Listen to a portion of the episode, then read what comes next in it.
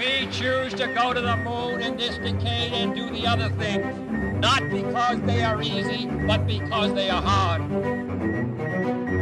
If you're going to pick some place to die, then why not Mars?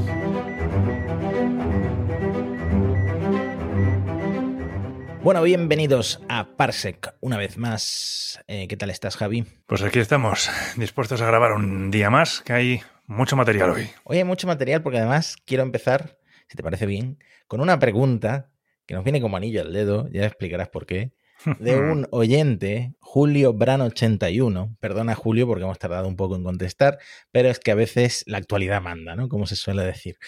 Sin embargo, vamos a contestar y además vamos a explayarnos bastante porque eh, Javi de esto sabe un montón. Así que voy a leer la pregunta, ¿vale? Saludos desde El Salvador. Primero, me hace mucha ilusión que nos escuchen desde Latinoamérica, Centroamérica. Vamos, es increíble. Para mí, un sueño. Es muy interesante su podcast sobre el espacio. Muy buen trabajo, muchas gracias. Muchas gracias, Julio. Quiero proponerles un tema. Satélites de observación de la Tierra.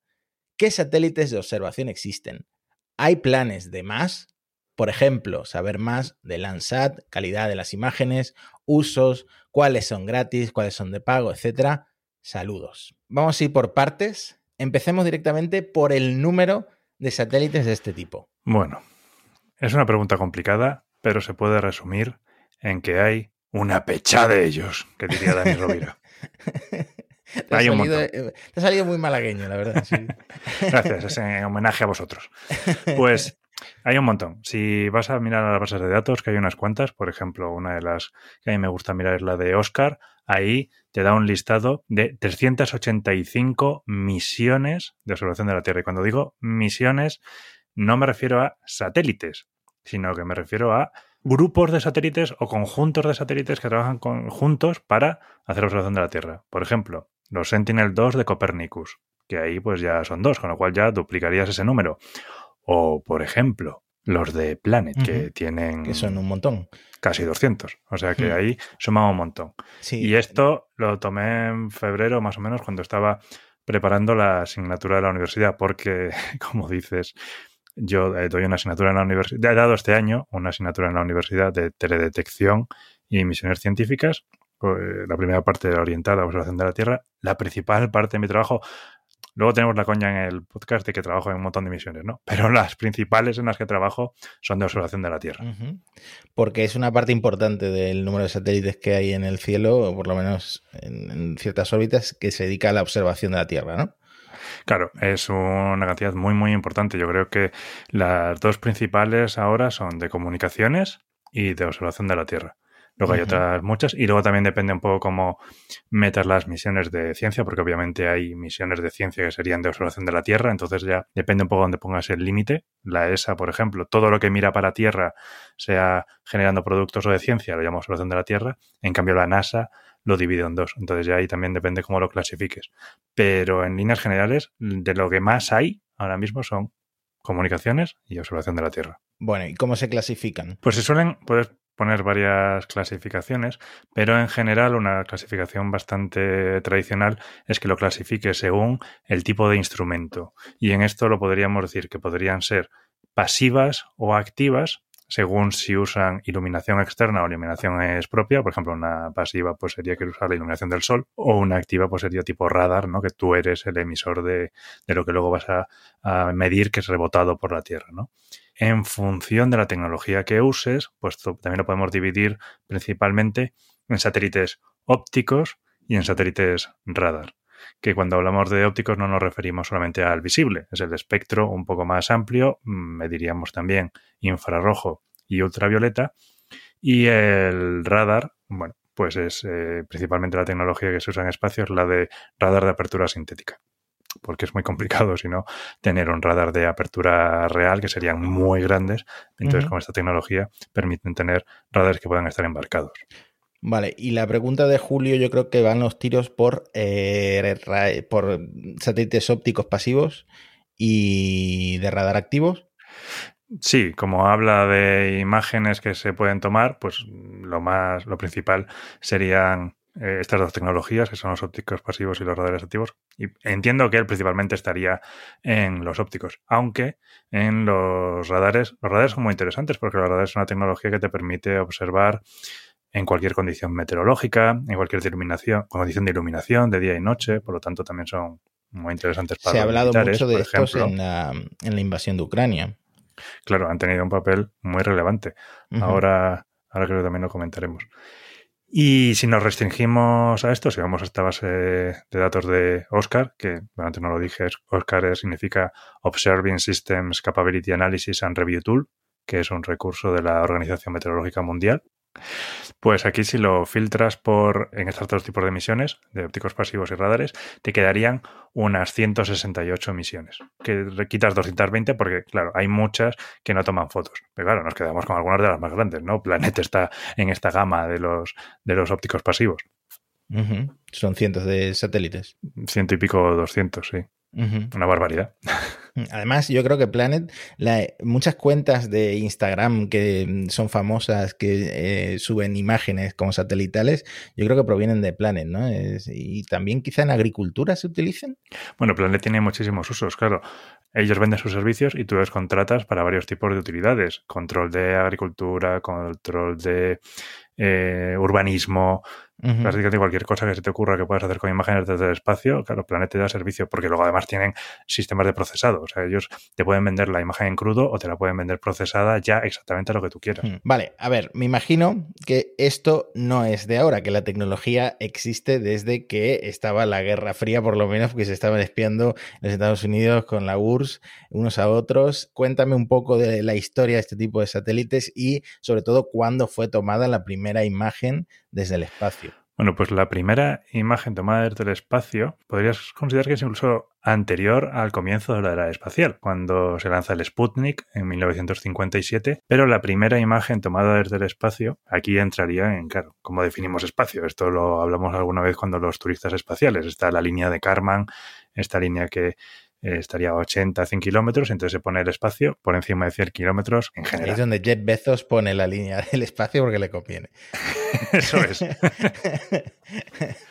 Pues entonces, en la línea del espacio de Jeff Bezos, 100 kilómetros, la primera imagen que se tomó por encima de esa altura, que fue a 105, estamos ahí un poco en el límite, pero claro, si comparamos que las anteriores fueron tomadas por globos a 22 kilómetros, pues ya es una diferencia significativa.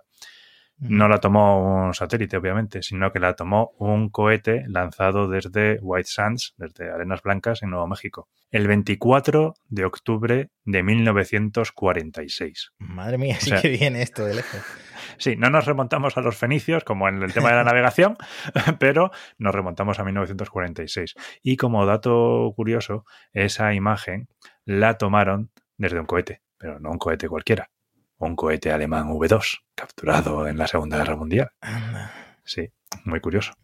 Hay que Porque- saber más de la Segunda Guerra Mundial porque tienen tantas variantes que al final hasta hablamos de ella en Parsec. ¿no? Claro, aquí es que es desviarnos un poco del tema, pero en la Segunda Guerra Mundial los Estados Unidos tuvieron la operación Paperclip, que era de captura barra reclutamiento ¿no? de científicos alemanes.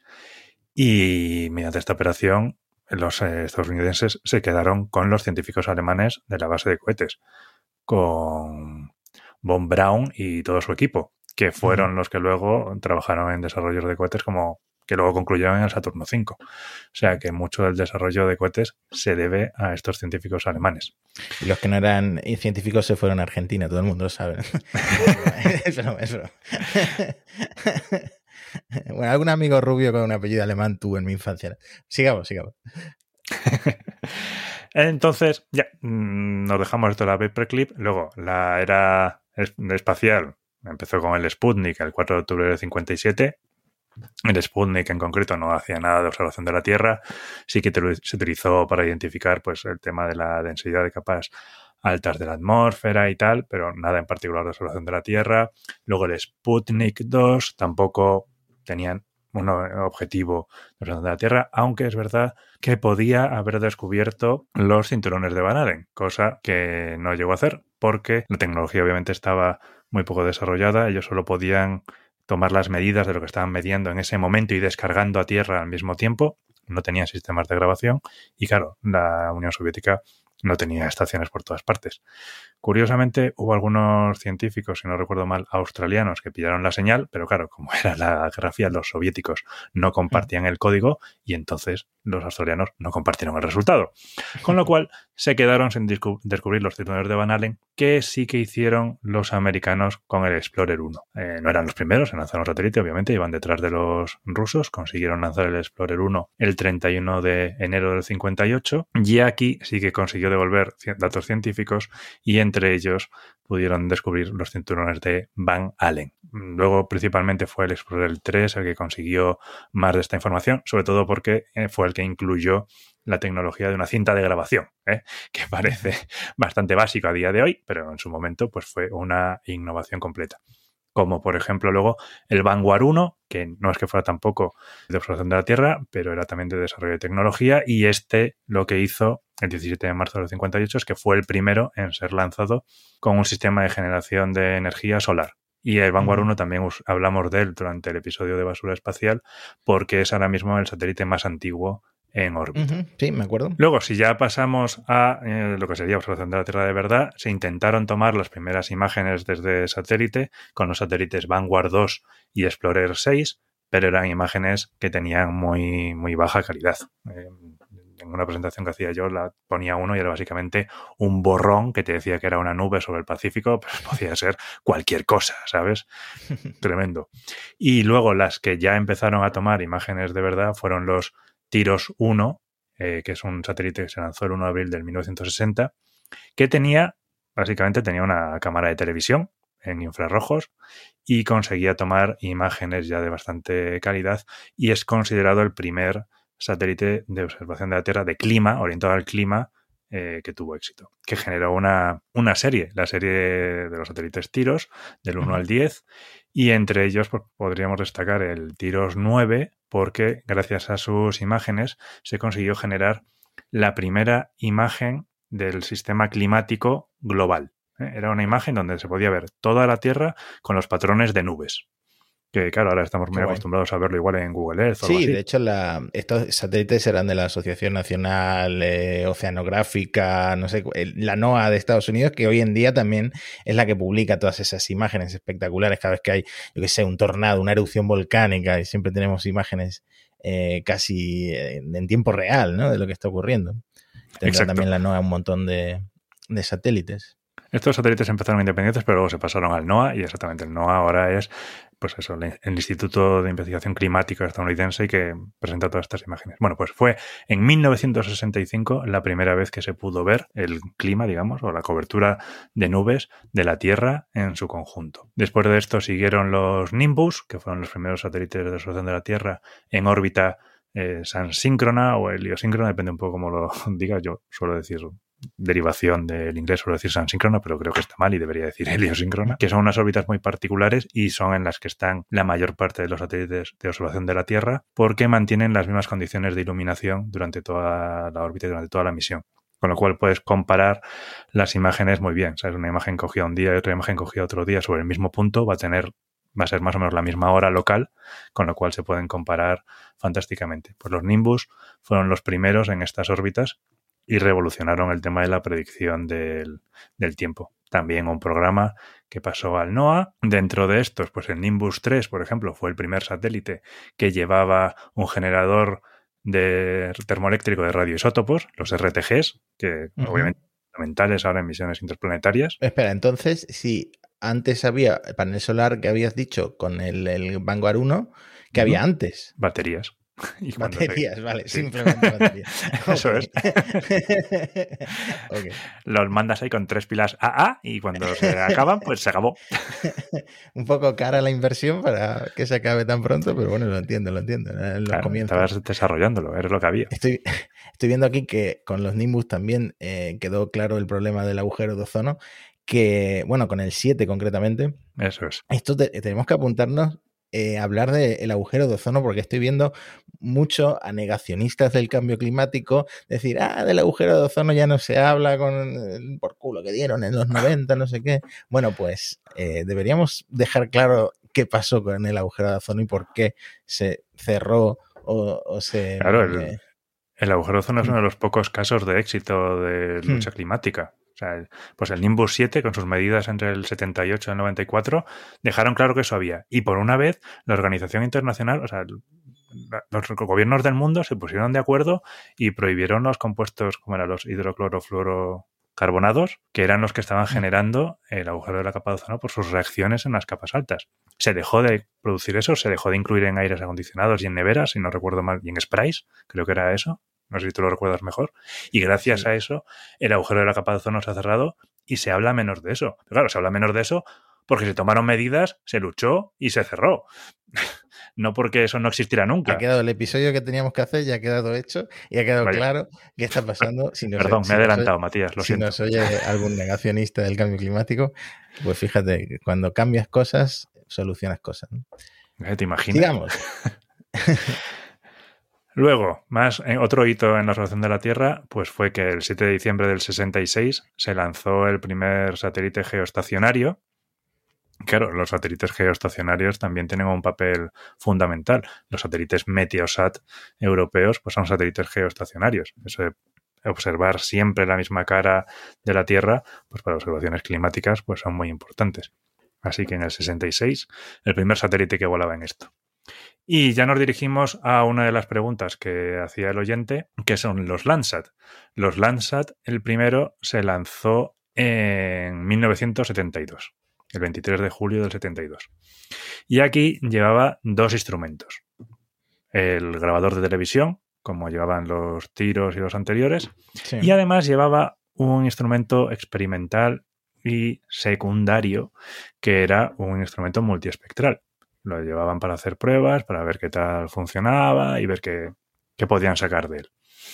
Bueno, a medida que recibieron datos y fueron analizándolos, a tomar viento la cámara de televisión, el multiespectral pasó a ser el instrumento primario, porque es que era mucho mejor para, te permitía tener información en muchas bandas del espectro y luego combinándolas pues claro, generabas una información mucho más valiosa de la que podías conseguir con nosotros. Pues mira, se dieron cuenta de que no hacía falta esa cámara de televisión, que me la estoy imaginando como una cámara de televisión antigua.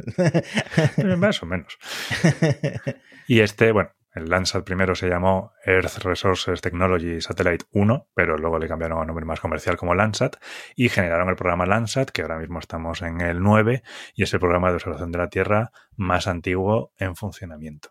Mira, hay una historia de Landsat que venga, esta me la guardo para un próximo programa porque dentro de poco, en un mes, el Landsat cumple 50 años. Así que para entonces nos dejamos una historia de Landsat que podemos relacionar con King Kong y con Perdidos. Ah, con King Kong y con Perdidos, me interesa. Fíjate. Bueno, hay que, hay que apuntarlo, vaya a ser que se nos pase el aniversario. ¿no? Dentro de un mes hay que contarla.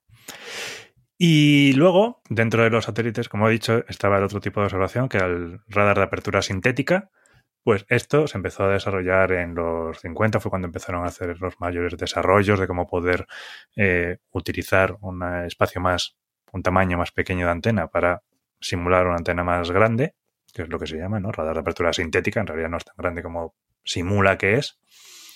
Y el primer satélite eh, que utilizaron para hacer pruebas, en realidad era súper secreto y no se descubrió hasta después, era un satélite de la NRO que se lanzó en el 64 y se llamaba, era parte del proyecto Quill y se llamaba OPS 3762, que es un nombre muy de satélite espía. Pues ahí probaban la viabilidad de este tipo de instrumentos, de este tipo de sistemas. Obviamente, militar, secreto, parte de la NRO, porque es muy interesante para, como hemos dicho, para observaciones militares, porque puede observar en un montón de condiciones de iluminación y de clima. Luego se siguió desarrollando, se desarrolló con un por ejemplo, en misiones del radar, eh, del Sattel, llevaba un Spaceborne Imaging eh, Radar que voló durante los 80 y los 90 y fueron desarrollando más la tecnología, nada, hasta el día de hoy, que es una de las tecnologías más, más importantes. De hecho, las dos primeras misiones de observación de la Tierra, que eran eh, europeas, que eran ERS 1 y ERS 2, pues volaban ya con, con radares de apertura sintética. Mm. Eso te iba a decir, porque has hablado de la Unión Soviética, has hablado de Estados Unidos, has hablado de Estados Unidos con tecnología nazi, pero no has hablado de, no has hablado de Europa concretamente. Nazi, nazi entre comillas. Siempre he estado en duda en si Von Braun era nazi o no. Vamos a dejarlo ahí. Eh, Luego hablaremos de ello, pero para toda la humanidad no dan lugar a las dudas. ¿eh? Ahí, se- ahí toman partido claramente por una opción. Bueno, en Europa estás hablando de los RS1 y 2. ¿Qué más Sí, a- hemos parte de algunos satélites de observación de la Tierra nacional. Luego, eh, ya cuando se instaló la, la Agencia Espacial Europea, los dos primeros fueron el ERS 1 y el 2, que llevaban varios instrumentos y dentro de ellos estaba este. Y luego estaba el Envisat, que se lanzó el 1 de marzo de 2002, que cuando se lanzó era el satélite de observación de la Tierra civil más grande que se ha lanzado nunca. Tenía nueve instrumentos y lamentablemente perdimos control del mismo en 2012 y ahora es la- una de las piezas de basura espacial más, más grandes. Otra de ellas, ya hemos mencionado dos. Sí. Luego, eh, dentro de la Agencia Espacial Europea, tenemos como programas los Earth Explorer, que son los programas que son los satélites, los programas que utiliza la ESA para estudiar nuevas tecnologías. Aquí utiliza, mm, o sea, intenta hacer desarrollos que no se han conseguido antes, o hacer observaciones que no se hicieran antes, o con instrumentos que haya que desarrollar muy importantes, ¿no?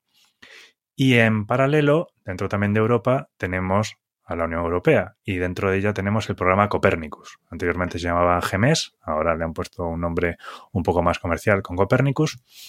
Y GEMES significaba Global Monitoring for Environmental Security. Creo que. Copernicus queda mejor. Y aquí tenemos los satélites Sentinel, que a día de hoy hay seis, casi todos ya en funcionamiento, alguno todavía no. Y en desarrollo una nueva familia de Sentinel, que en vez de los Sentinel hasta ahora los llamaban Sentinel 1 al 6, y eran pues aquí ya se han moderado. En- VISAT demostró que igual poner tantos instrumentos en un solo satélite no era la mejor estrategia, y ahora lo que se tienen es satélites más enfocados, con una misión más definida. Aquí cada, cada misión tiene prácticamente un, un instrumento, ¿no? Sentinel 1 y 3 son radares, alguno, Sentinel 2 es eh, multiespectral, Bueno, más enfocado. claro, mucho más enfocado. Te iba a decir de Copernicus, eh, no engañáis a nadie los ingenieros aeroespaciales porque eh, primero decidís el acrónimo y después qué significa el acrónimo. Eso lo tengo clarísimo desde el primer momento. ¿eh? No. Eso ha pasado. ¿Qué tenemos que sea marca España? Español. Bueno, en España tenemos el Programa Nacional de Observación de la Tierra, el PENOTS, que mm, surgió a raíz de un cierto conflicto con Francia. El caso es que a raíz de esto se decidió hacer dos satélites, uno de radar y otro de multiespectral. El radar es Paz, que mm, está ya en vuelo y operando. El de observación de la Tierra, el, perdón, el multiespectral era Ingenio, que lamentablemente fue destruido durante el lanzamiento de, De un cohete Vega era, ¿no? un cohete Vega. Así es. Y el Paz era un Falcon, un Falcon 9. Las comparaciones son odiosas, ¿no? Paz fue un Falcon 9, sí. ay, ay. Y luego, aparte de esto, ahora está lo que se vendría llamando el New Space, y hay varias compañías que están proporcionando servicios de observación de la Tierra, como Planet, de la que hemos hablado, Black Sky, Maxar, ICEYE, que es otra compañía finlandesa, está orientada, los anteriores eran más ópticos, esta está orientada a radares, o por ejemplo hasta Airbus, que tiene su constelación de Pleiades Neo. Yo creo que la pregunta que se hace mucha gente es, eh, bueno, hemos visto infinidad de películas de acción y de espías que eh, ponen un satélite, la imagen en directo de lo que está pasando en Pyongyang o donde sea, y lo pueden ver como, vamos, eh, si el tío tiene la calva pues, que está asomando, le ven la calva perfectamente. ¿Cuál es la realidad? ¿Qué resolución tienen los satélites de observación de la Tierra? Sí, la realidad es que es un poco más modesta de lo que podíamos ver en las películas. ¿eh? Siempre me acuerdo de Enemigo Público de Will Smith y Jim Hackman. No es así. No es así. Vamos a poner ejemplos. Landsat. Los primeros Landsat, si nos vamos a lo antiguo, Landsat 1 y 3, tenían unas resoluciones de píxel de 79 por 57 metros. ¿Vale? O sea, pon 60 por 60 luego en postprocesado. 60 por 60 metros. Cosa bastante grandecita. Los Landsat 8 y 9 actuales, que tienen más o menos el mismo instrumento, tienen 30 por 30 metros. En varias bandas, aquí lo que importa ya no solamente eh, la resolución, también es un poco la resolución espectral. Así que, bueno, Landsat 30 por 30 metros. Sentinel 2, por ejemplo, que es, es el satélite comparable al Landsat europeo, también tenemos varias bandas y tenemos varias resoluciones. Tenemos, por ejemplo, 60 por 60 metros, 20 por 20 metros y 10 por 10 metros. Ya hemos bajado un poco más. Luego, Planet. Planet tiene varios tipos de satélites. Como hemos dicho, pues tiene unos 200, pero tiene de distintas familias. Los satélites Dove, DOP, ¿no? Paloma, que vuelan en lo que ellos llaman flocks, bandadas, pues pueden llegar a tener 3 o 5 metros de resolución. Hay que tener en cuenta que vuelan bajo, vuelan a unos 400 kilómetros. Y que solo toman imágenes entre 52 grados norte o sur de latitud. Pero luego compraron otra empresa llamada Blackbridge, que tenían los Rapid Eye, que también tenían una resolución de 5 metros. Y tras comprar también Terravela a Google, tienen los SkySat, que según Planet, estos tienen una resolución de 50 centímetros. 50 centímetros. 50 centímetros. No está mal ya. Qué maravilla. Luego tenemos, por ejemplo, también algunas compañías españolas. ¿eh? Tenemos Atlantis, que es una compañía del País Vasco, que hacen cámaras orientadas a CubeSats, pero también a satélites un poco más grandes. Y dicen que tienen resoluciones entre 2 metros y 45 centímetros. Vamos bajando todavía más. Vamos bajando. Pleiades Neo, que es la de Airbus que hemos comentado antes, que acaban de completar el despliegue de la constelación, pues tiene una resolución de 30 centímetros. y así se ven las calvas. Puedes apreciar un poco si alguien es calvo o no. Sí. Pero luego, claro, tenemos otro tipo de satélites de resolución de la Tierra. Estos hasta ahora no es que sean públicos, ¿no? Porque Planet es un negocio y vende sus imágenes, son privados. Pero digamos que son civiles. ya sé por dónde vas, por satélites espías. ¿no? Exactamente. Entonces, de los satélites espía, pues claro, son espías y militares y no lo sabemos del todo. Pero, bueno, se han filtrado alguna vez alguna imagen o se ha desclasificado alguna y nos permite saber un poco por dónde se va moviendo. En el curso tengo una imagen donde compara históricamente la resolución de civiles y militares y la línea está muy separada. No se sabe mucho, pero después de las filtraciones de Snowden y, otros, y otras imágenes que se han desclasificado, pues podemos tener, por ejemplo, de referencia los KH-11 Kenner, que se supone que son satélites como el Hubble, o sea, telescopios que tenían al principio un espejo de 2,34 metros de diámetro, ahora se supone que pueden ser hasta de 3 metros, Madre que, como dice Daniel Marín, están apuntando en la dirección equivocada y en vez de apuntar a ver las estrellas, apuntan a la Tierra y entonces se puede hacer el cálculo. Estos vuelan muy bajo, como a 250 kilómetros. Pues un espejo de 2,4 metros a 250 kilómetros tendría una resolución de 6 centímetros. Mm, Entonces, eh, eh, lo que se ve en las películas igual no está tan loco, ¿eh? Bueno, luego tienes, tienes los efectos atmosféricos y temas de vibraciones y tal. Al final no llegas a tener una resolución de 6 centímetros, sería un poco peor. Pero bueno, que no está mal. O sea, no te da para leer una matrícula, ¿no? Pero está bastante bien. No sé si te acuerdas que hubo mucha polémica en 2019 porque hubo una explosión en un centro de lanzamiento de Irán y Donald Trump puso una imagen que se supone que tomó uno de estos satélites y tenía una resolución de 10 centímetros por píxel. O sea que no son los 6, pero 10 tampoco está nada mal. Entonces fue cuando le quitaron a Trump el iPhone, supongo. Eso espero. bueno, imagino que eh, a diferencia de Trump y del actual presidente no podemos descargar estas imágenes de Internet, pero sé que hay pues ciertos eh, servicios, ciertas mm, eh, plataformas, webs donde puedes acceder libremente a imágenes de satélite y eh, muchas veces una persona de a pie no sabe descargar esto directamente. Las vemos pues que salen en la prensa que salen en etcétera. Cuéntame dónde puedo descargar imágenes de mi barrio por ejemplo Pues las imágenes de Landsat y de Copernicus son públicas. Tú puedes acceder a ellas y bajártelas. Tienen páginas webs directamente donde tú puedes ir, seleccionar el área donde quieres una imagen, la fecha más o menos en que la quieras, por ejemplo, la calidad de la imagen en el sentido de qué cobertura de nubes puedes tener, porque claro, eh, aquí estamos hablando de satélites ópticos, pues si hay una tormenta, no vas a ver nada, solo vas a ver las nubes, necesitas que sea un día despejado. Pues tú le puedes poner, pues mira, ponme imágenes de entre el 1 de junio al 30 de junio con menos de un 10% de nubes aquí sobre Málaga de Sentinel-2. Y él te proporciona esas imágenes para que te las puedas bajar. Pero te las bajas además con todas las bandas. ¿eh? Yo hice una prueba de bajármelo para la, para la clase y una sola imagen de una sola fecha que eran 800 megas. Gracias a nuestras conexiones eh, de fibra óptica empieza a ser algo más manejable.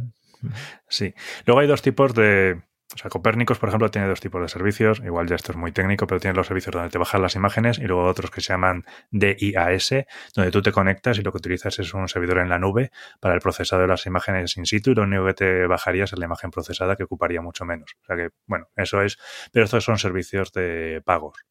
Luego hay otros, esto por ejemplo si vas directamente a los proveedores como Lanza y Copernicus, luego hay otros que los agregan. Hay una compañía llamada Sentinel Hub o otra llamada Shore, que lo que son agregadores de imágenes de varios satélites, entonces te puedes descargar conjuntos, los de Sentinel o los de Landsat, y agregan otros como por ejemplo Planet o Black Sky o ISI, que estos por supuesto ya no son públicos, estos son de pago. Aquí tú tendrías que pagar por las imágenes o pagar por un servicio de suscripción porque quieres eh, observar algo con una cierta frecuencia. Claro, esto es su negocio, ¿no? Planet y, Black Sky y todos estos, pues viven de vender las imágenes. Entonces, claro, te cobran por ello.